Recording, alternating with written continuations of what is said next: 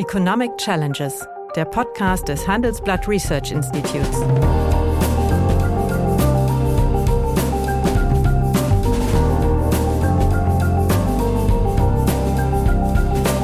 Bert Rürup, der Chefökonom des Handelsblatts, diskutiert mit Michael Hüter, dem Direktor des Instituts der deutschen Wirtschaft, wöchentlich aktuelle wirtschaftliche Herausforderungen für Deutschland wie für die Weltwirtschaft.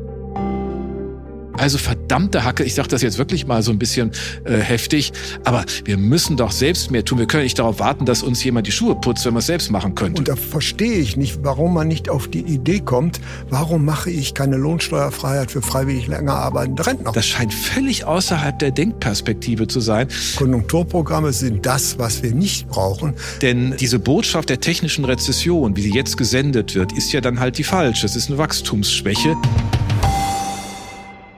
Hallo, guten Tag, meine Damen und Herren. Hallo, lieber Michael. Hallo, lieber Bert. Ja, das äh, nachpfingstliche Wetter ist zwar sehr schön, aber trotzdem möchte ich heute mit dir ein äh, weniger erfreuliches Thema diskutieren, nämlich die Tatsache, dass sich in der letzten Zeit, und da hoffe ich, dass du das ähnlich siehst, die Anzeichen gemehrt haben, dass äh, die deutsche Wirtschaft keinen wirklichen Sommer- oder Herbstaufschwung erleben wird, sondern eher, dass die gesamtwirtschaftliche Leistung des Landes über das Jahr hinweg gesehen abermals ein Stück weit schrumpfen dürfte. Also von einem Nachkriegsaufschwung trotz der, sagen wir mal, sich beruhigenden Energiepreise kann meines Erachtens äh, mhm. keine Rede sein.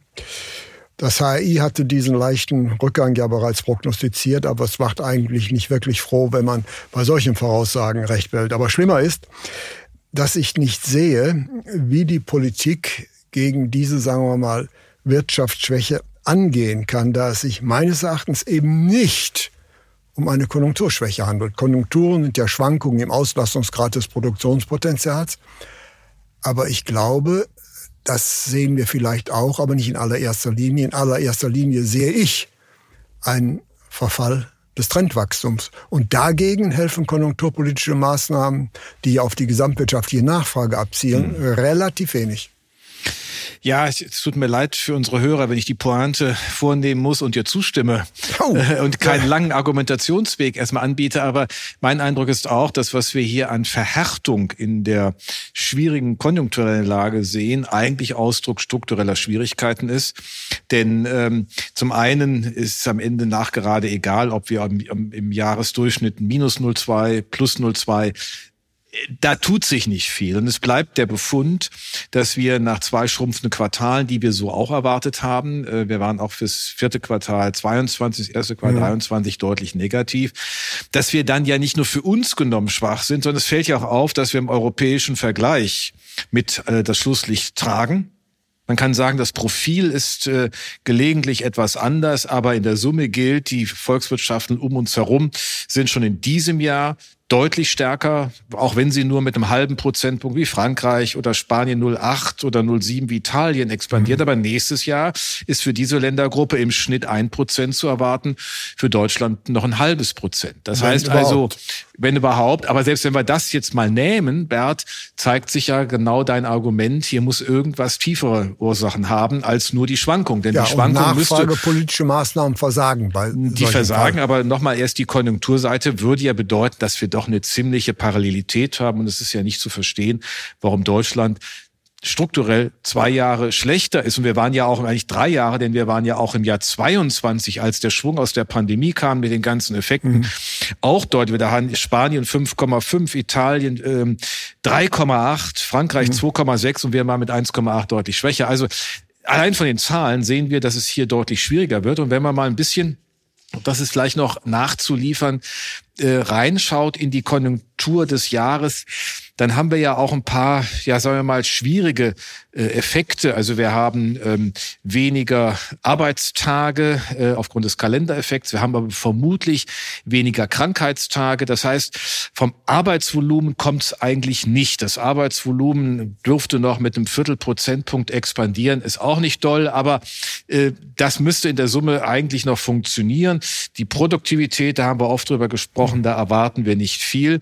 Und äh, ansonsten haben wir eigentlich auch in diesem Jahr stützende Staatsausgaben, weil manche ja gesagt haben, als die Zahlen vom Bundesamt kamen mit der, mit der Revision fürs erste Quartal, das läge jetzt an der schwächeren Fiskalexpansion, ist natürlich relativ wenig überzeugend, wenn du die Zahlen anschaust. Staatsausgabenquote im letzten Jahr 49 sieben in diesem Jahr vielleicht 48,5. Das ist kein Entzug. Kein also Unterschied. So, das ist kein Unterschied.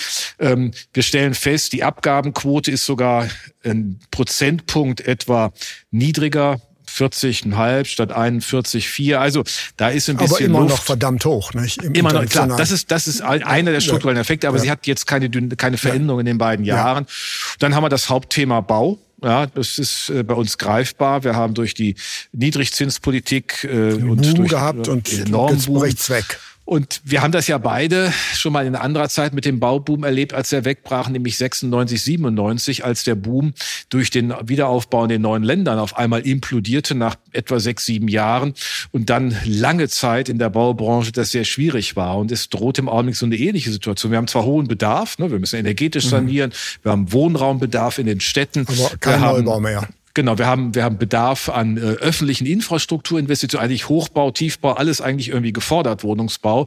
Aber wir sehen, äh, von den Rahmenbedingungen äh, keine günstige Konstellation.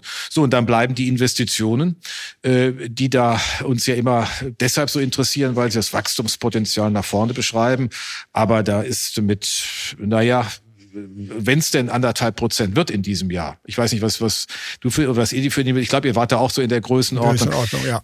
Ist auch nichts. So, jetzt fragt man sich eigentlich, Leute, was ist denn die Botschaft an die Politik? Und dann kommen die Ersten und sagen, ja, müssen wir alles aufpassen, dass der Staat noch was tut. Nein, der Staat muss fragen, was ist das Wachstumspotenzial?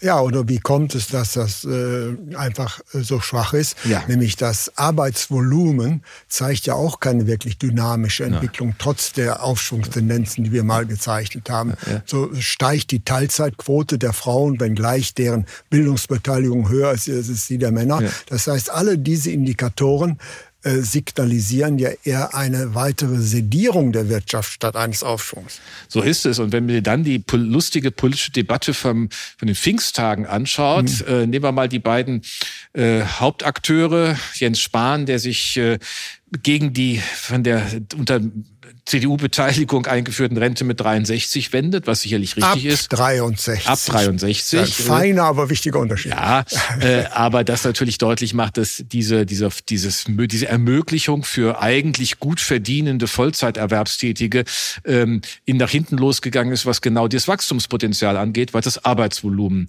beherrscht. Und dann finde ich das so erstaunlich. Nach einer kurzen Unterbrechung geht es gleich weiter. Bleiben Sie dran. Ich bin Dr. Falk Stierkart und leite ein medizinisches Versorgungszentrum in Erlangen. Der Job als niedergelassener Arzt ist nicht unattraktiv, aber er scheitert oft schon an der Wurzel. Wenn unser Studiensystem nicht darauf ausgelegt ist, genug Ärzte in guter Qualität auszubilden, wie soll die medizinische Versorgung in Mittelfranken dann gedeckt sein? Die besondere Nähe der niedergelassenen Haus- und Fachärzte ist in Gefahr. Was die Gesundheitspolitik jetzt dringend ändern muss, erfahren Sie auf rettetdiepraxen.de. Dann kommt Frau Schulze äh, und sagt, ja, das machen wir dann aber durch Zuwanderung. Äh, als wenn jetzt passgenau äh, aus Subsahara-Afrika die Menschen in die Jobs hineinwandern, die wir brauchen. Und was mir da wirklich bei fehlt, ist, das, das finde ich in der ganzen Bundesregierung, das haben wir immer wieder hier angesprochen, das man muss es wirklich fast jede Woche wieder machen, Bert, die Ignoranz, dass wir selbst auch mehr tun müssen. Also ja. über mehr Arbeitszeit nachdenken, wenn die Produktivität nun mal nicht springt. Auch darüber haben wir gesprochen. Ja. Also verdammte Hacke, ich sage das jetzt wirklich mal so ein bisschen äh, heftig, aber wir müssen doch selbst mehr tun. Wir können nicht darauf warten, dass uns jemand die Schuhe putzt, wenn man es selbst Richtig. machen könnte. Richtig, aber letztlich, äh, wenn ich das noch auf eine etwas konzeptionellere Ebene heben darf. Danke, ja, danke, danke. Ja, bitte, bitte, bitte, forderst du ja letztlich angebotspolitische Maßnahmen und keine nachfragepolitische Maßnahmen. So. Nämlich Nachfragepolitik besteht ja darin, eben diese konjunkturellen Schwankungen äh, des, der Ausbringung, um das äh, Potenzial zu nivellieren. Aber hier muss es darum gehen, das Potenzial zu erhöhen. Ja. Das heißt, wir müssen uns, wenn wir ganz ehrlich sind, äh, vom Begriff der Fixierung auf das Bruttoinlandsprodukt lösen und das dahinterliegende Produktionspotenzial anschauen. So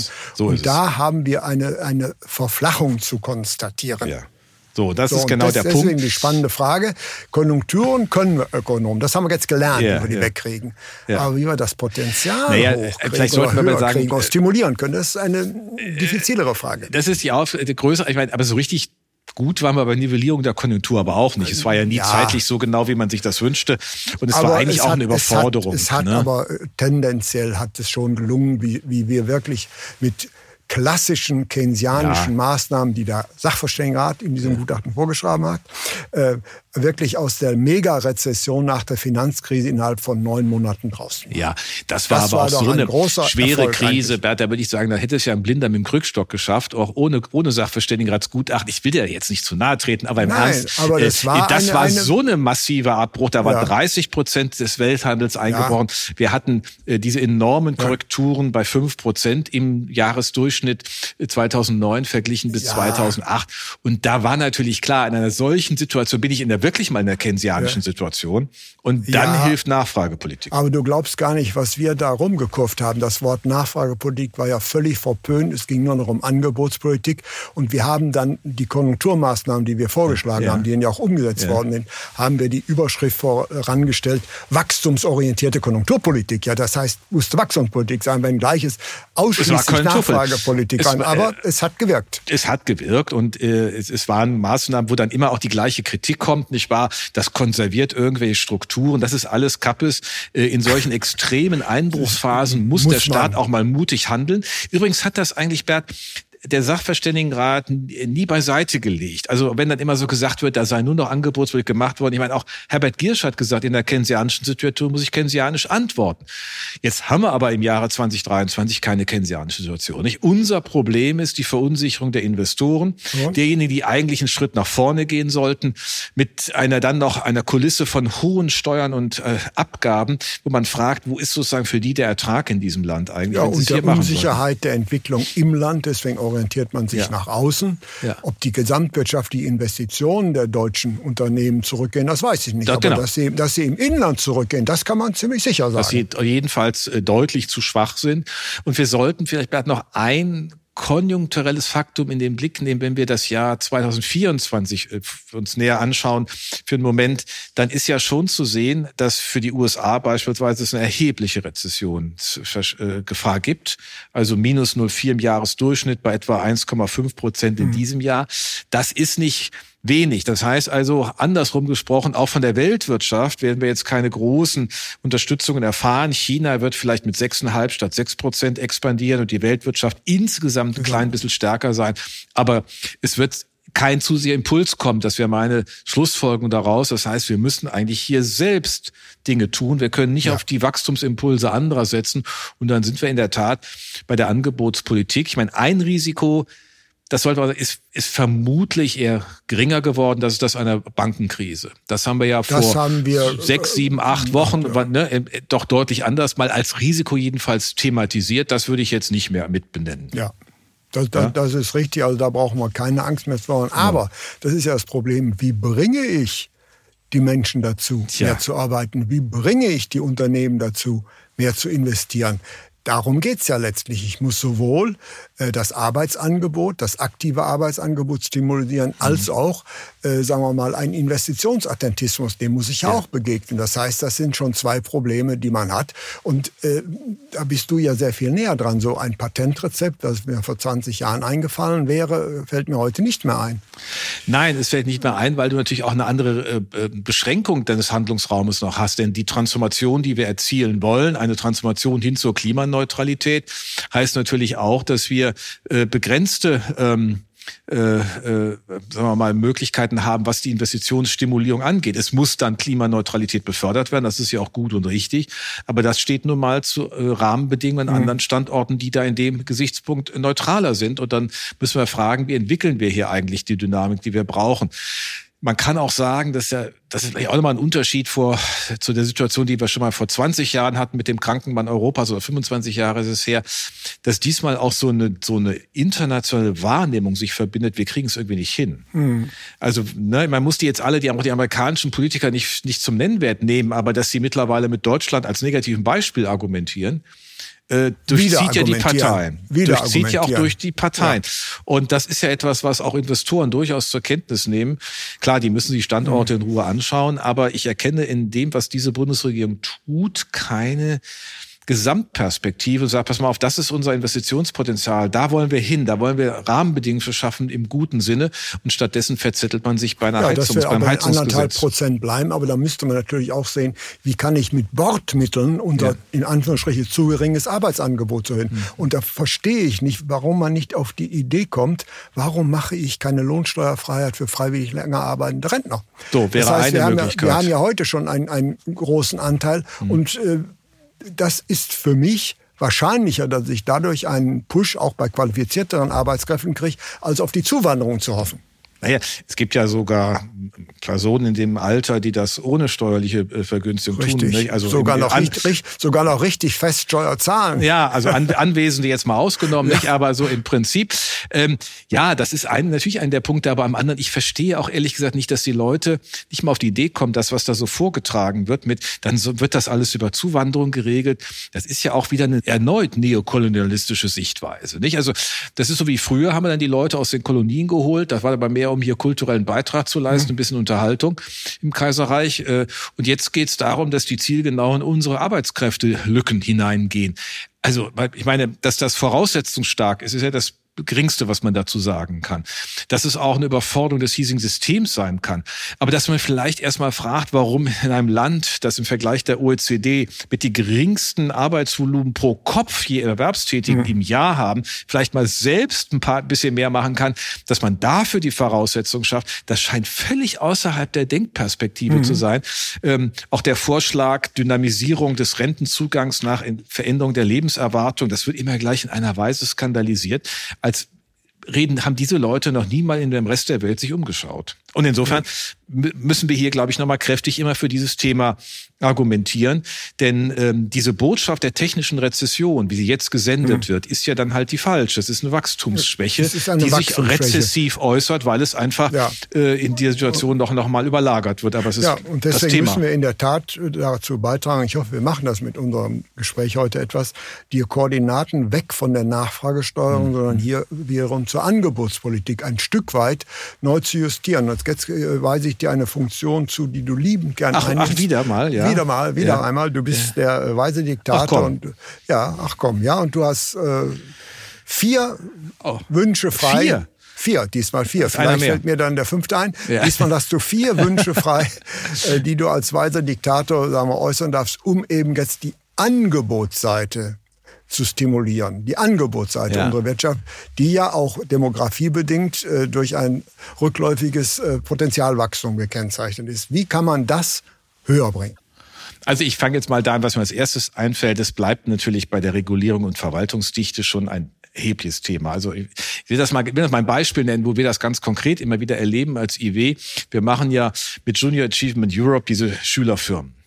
Mhm. Und wenn du in Deutschland eine Schülerfirma gründest, hast du und das weiter denkst, hast du einen äh, regulatorischen Rattenschwanz von Themen zu beantworten, die sind in anderen Ländern einfach wegdefiniert. Also Firmengründen leicht am Auch. So, Existenzgründung, also dafür mal zu denken, dass wir hier wirklich nicht, nicht handlungsfähig sind und nicht wirklich attraktiv, ist ein großes Thema. Das zweite ist die Handlungsfähigkeit des Staates. Ich komme Je älter ich werde, immer mehr zu dem Eindruck, dass unser föderales System keinen funktionalen Effekt mehr hat, sondern dysfunktional geworden ist. Wir behindern uns nur noch gegenseitig. Ähm, die Dinge werden nicht beschleunigt. Das kann an vielen Beispielen, und die sind ja auch mal schlagend, sagen, dass beispielsweise zwischen zwei Städten das, äh, das, das Legen von Leerleitungen, ähm, Leerrohren für den Ausbau der digitalen Infrastruktur schon auf unterschiedliche Standards stößt und ähnliche Themen. Also ich, ehrlich gesagt, frage ich mich, warum das immer wieder angesprochen werden muss und so augenfällige Dinge nicht gemacht wird. Warum mhm. beispielsweise die Bundesländer, die sich dann immer an den Bund wenden, nicht selbst mal in ihrem Bundesland Aufräumstandards Doch, die haben ihre Kompetenzen in den Bund verkauft. Ja, aber sie können die ja die Verwaltungsregeln dafür, dass sie auf, auf Kompetenzen verzichten. Ja, das aber, aber Verwaltungsregeln äh, müssen sie ja trotzdem noch machen. Also ja. irgendwie, äh, es, es wird einer schiebt zum anderen. Ja, und mhm. ich kann mich erinnern, das war vier oder fünf Jahre her. Da hat der niedersächsische Ministerpräsident auf einer Veranstaltung in Berlin gesagt, es kann doch nicht sein, wenn wir ein altes Windrad durch ein neues ersetzen, dass ein komplett neues Genehmigungsverfahren durchgelaufen ist. Das ist doch nur eine Erneuerung. Ja, was ist bis heute passiert? Nichts. Und ich, das ist doch eigentlich nicht zu verstehen. Die Leute erzählen immer wieder dasselbe und müssen doch irgendwann mal selbst feststellen, dass sie zum Festtagsonkel werden und aus der politischen Gestaltung rauskommen. Und das ist im Bundesstaat nur noch weniger erträglich. Also, das wäre der zweite Punkt. Ja. Der dritte Punkt, ich hatte letztens die Freude auf einer Veranstaltung Christian Lindner zu vertreten, weil der nicht konnte. Also oh. der war jetzt nicht, dass der mich dafür als vorgeschlagen hatte, das hätte er wahrscheinlich nicht getan, aber ähm, es ergab sich so. Und dann wurde noch ein Video von ihm eingespielt. Und da habe ich einfach gedacht, meine Güte, Wachstumspolitik muss auch finanzpolitisch richtig beantwortet werden. Die Aussage, die Schuldenbremse gilt, ist keine gestalterische Finanzpolitik, auch angebotspolitisch nicht. Also welche Investitionen will ich tätigen? Wie will ich etwas entwickeln? Auch das muss mal geklärt werden. Da kann man auch ein Stück weitergehen. Wir haben das hier mal, mal wieder mit Blick auf die, die Fondslösung mhm. ja diskutiert. Da würde man sie aber mal wenigstens systematisieren. Man kann davon den Lindner erwarten, dass er nicht nur einfach hier im Bundeswehr-Sondervermögen äh, und, die, und Geld umbucht in den Klima- und Transformationsfonds, sondern auch sagt, das ist jetzt strukturell auch begründbar aus diesen jenen Gründen. Dann weiß auch ein privater Investor, was er staatlicherseits zu erwarten hat. Wir brauchen in dieser Finanzpolitik auch einen Neuaufschlag in der Steuerreform. Das haben wir auch wieder diskutiert. Die, die Unternehmensbesteuerung in der Belastung, in der Strukturwirkung ist einfach Abschreibungsbedingungen, also so, vor allem auch das, die Genehmigung. Ich frage mich mal, wo die Superabschreibung bleibt. Also ich meine, da ja, würde ich ja schon mal sagen, worden. ja, ja gut, die ist schon im Koalitionsvertrag angekündigt ja. worden. Ich weiß jetzt nicht, in welchem Disput über welches Heizungsgesetz die nun abhanden gekommen ist, aber bisher mhm. habe ich auch noch nicht mal einen Vorschlag aus dem Bundesfinanzministerium dazu gehört. Mhm. So, dann sind wir schon mal bei drei Punkten. Ähm, und das, das vierte ist natürlich, dass die Frage der Energiewende äh, offenkundig doch nicht am Reißbrett vorbereitet werden kann. Mhm. Ich meine, das Bundeswirtschaftsministerium lernt gerade, dass man die Dinge immer wieder nochmal mit praktischem Leben befüllen muss, auch fragen muss, wie Umsetzungen tatsächlich funktionieren und Menschen auch nicht vom Kopf stoßen kann. Wenn ich Menschen nicht mitnehme, habe ich auch keinen Effekt. Also Wirtschaftspolitik muss auch das sehen, dass sie im gesellschaftlichen Raum stattfindet. Und ich glaube, dass man die, den Gesamtplan Energiewende, wenn man ihn denn im Kopf hat, auch mal benennen muss. Und dann kann man, mhm. glaube ich, auch sehr viel klüger die Rahmenbedingungen entwickeln und stößt dann nicht immer jedes Mal auf neue eruptive Widerstände. Denn letztlich ist es ja eine gute, eine gute Perspektive, den Weg vorwärts zu gehen sagen, wir müssen unabhängig werden. Allein das ist durch den russischen Krieg gegen die Ukraine unvermeidbar. Also auch da legen noch mal, glaube ich, ganz mhm. erhebliche Themen. So. Das waren jetzt vier. Hast du fünf? Vier, ja. Ich hätte eigentlich nur einen überhüllenden Vorschlag. Ja, ja. Ich würde mal empfehlen, das machen wir ein bisschen Eigenwerbung, mhm. dass man vielleicht doch noch mal das Jahresgutachten 2008, 2009 lesen sollte. Mhm. Da wurde nämlich, äh, sagen wir mal, die ähm, Rahmenbedingungen einer wachstumsorientierten Konjunkturpolitik mhm. beschrieben. Das mhm. wäre, glaube ich, das, was wir brauchen. Wir brauchen nicht also einfach Geld in die Wirtschaft pumpen, mhm. sondern wir müssen die verharzten Stellschrauben, ja. die wir in diesem System haben, die müssten, müssten wir meines Erachtens ölen. Mhm. Und da finden wir etwas Richtiges dran. Das heißt, äh, Konjunkturprogramme sind das, was wir nicht brauchen. Ja. Wir müssen einen erhöhten Arbeitseinsatz haben, wir müssen mehr Investitionen mhm. haben und wir müssen eine Vereinfachung der Genehmigungsverfahren mhm. haben. Und alle diese drei Dinge brauche ich auch, wenn ich die Klimawende so ja. auf die Gänge bringen will. Und daran scheitert leider diese gegenwärtige ja. Politik. Sie verkämpft sich in, auf Nebenkriegsschauplätzen. Ja, und wenn ich jetzt äh, dir eine besondere Ehre noch antun darf und an das Jahresgutachten 2002 ja, zu erinnern. Richtig. 20 Punkte für mehr Wachstum, für Wachstum und Beschäftigung. Beschäftigung. Das war ja der Vorlauf der Agenda 2010 für die jüngeren Zuhörer unter uns ja. oder diejenigen, die sich nicht mehr daran erinnern können. Also Berts Beitrag zur Reform des Landes. ähm, der Punkt, aber ein, auf den ich dabei nicht hinaus wollte, ist, was damals euch zu Recht viel mehr gesorgt hat, waren Fragen der ausgestalteten sozialen Sicherung. Ja. Auch das müssten wir, das wäre so ein Punkt 6, nochmal neu betrachten. Wir sind bei der Frage der Pflegeversicherung, der Krankenversicherung mittlerweile wieder in einer Beitragsdynamik, sodass diese 40 Prozent Beitragsgrenze, die, die eigentliche, die gelten ja nicht Die gilt ja faktisch nicht. Und ich finde, das ist etwas, was wir auch nochmal sehr deutlich sagen müssen. Die Pflegeversicherung geht zum 1. Juli von 3,05 auf 3,4 hoch für Kinderlose. Äh, zeigt der Zusatzbeitrag auf 0,6. In der gesetzlichen hm. Krankenversicherung plus 0 3 der Durchschnittszusatzbeitrag, Arbeitslosenversicherung plus 0,2. Das heißt, wir haben hier leicht und locker fast einen Prozentpunkt äh, der an Beitragslast obendrauf kommt. Und es wird im Augenblick. Sprich Arbeitskosten. Genau. Ne, es wird, es wird aber keine systematische Diskussion, Gesamtdiskussion. Das war ja damals ja. auch in den 20 Punkten enthalten, weil ja. über die Justi, über die Architektur der sozialen Sicherung, ihre Anreizwirkung gefallen. Und stattdessen sehe ich nur Diskussionen, wie man hier was ausweitet, da was ausweitet, hier ein bisschen pflastert, aber nicht wirklich das, den Gedanken aufnimmt. Und das ist, glaube ich, die eigentliche Botschaft. Wir, sind, wir müssen die Dinge wirklich gesamt denken und es reicht nicht, nur die Energiewende in den Blick zu nehmen. Wir haben auch eine Gesamtfrage zu beantworten, wie entsteht handlungsfähiger Staat. Und das hat das mit Steuern zu tun tun, es hat mit Sozialabgaben zu tun, mit Investitionen zu tun, mit Regulatorik und föderaler Struktur. Und das alles ist halt ein ziemlich dickes Brett, aber dafür äh, sind sie auch angetreten.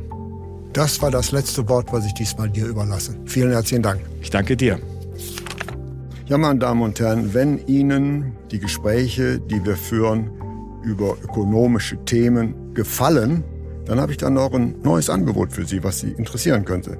Nämlich mehr Aktuelle Wirtschaftsinformationen finden Sie unter handelsblatt.com slash global und natürlich in den einschlägigen Hinweisen in meinem wöchentlichen Newsletter der Chefökonom. Liebe Hörerinnen und Hörer, wenn Sie Lob, Kritik oder Themenwünsche haben, dann schreiben Sie uns doch gerne oder schicken Sie uns eine Sprachnachricht an chefökonom@handelsblatt-research.com. Die Adresse finden Sie auch in der Folgenbeschreibung.